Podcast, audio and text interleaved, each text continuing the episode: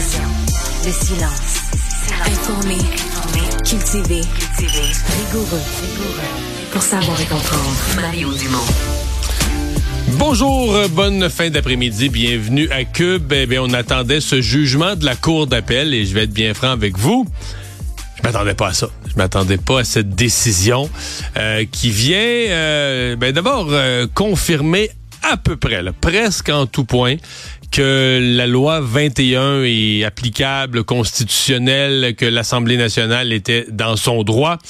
Euh, donc, toute la partie du jugement de la Cour supérieure d'il y a deux ans qui disait que la loi est correcte, va être maintenue, c'est maintenu, c'est confirmé.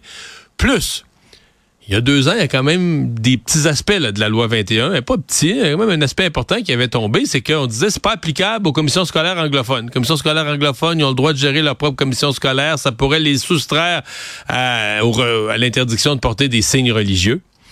Eh bien là, la Cour d'appel dit non. Ça s'applique à tout le monde, incluant les commissions scolaires anglophones. Donc sur ce point-là, renverse le jugement de première instance, qui fait que globalement, là, c'est perçu, c'est reçu comme une victoire pour toute la ligne, euh, sur toute la ligne.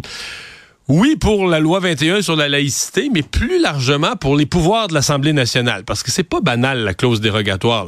Sais, la charte des droits et libertés, c'est bien, on veut être dans une société protégée avec des droits protégés ça crée quand même un gouvernement par les juges. Et c'est pour ça qu'on disait, mais, mais les premiers ministres de toutes les provinces avaient demandé ça à l'époque, il y a 40 ans. Il faut qu'on garde une espèce de souveraineté parlementaire. Il faut que les élus aient encore leur mot à dire et puissent dire en certaines circonstances, dans certaines circonstances, on va déroger à la Charte des droits et libertés pour un but précis, pour un point précis où on pense que l'intérêt collectif est plus important.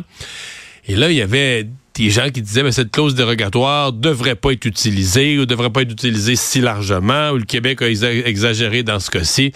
Et euh, ben la cour d'appel confirme que le Québec est dans son plein droit d'utiliser la clause dérogatoire. Donc ce qui veut dire qu'en termes de pouvoir des provinces pouvoir du Québec pouvoir des provinces c'est une confirmation donc vraiment un jugement qui donne raison à l'Assemblée nationale au gouvernement du Québec presque sur toute la ligne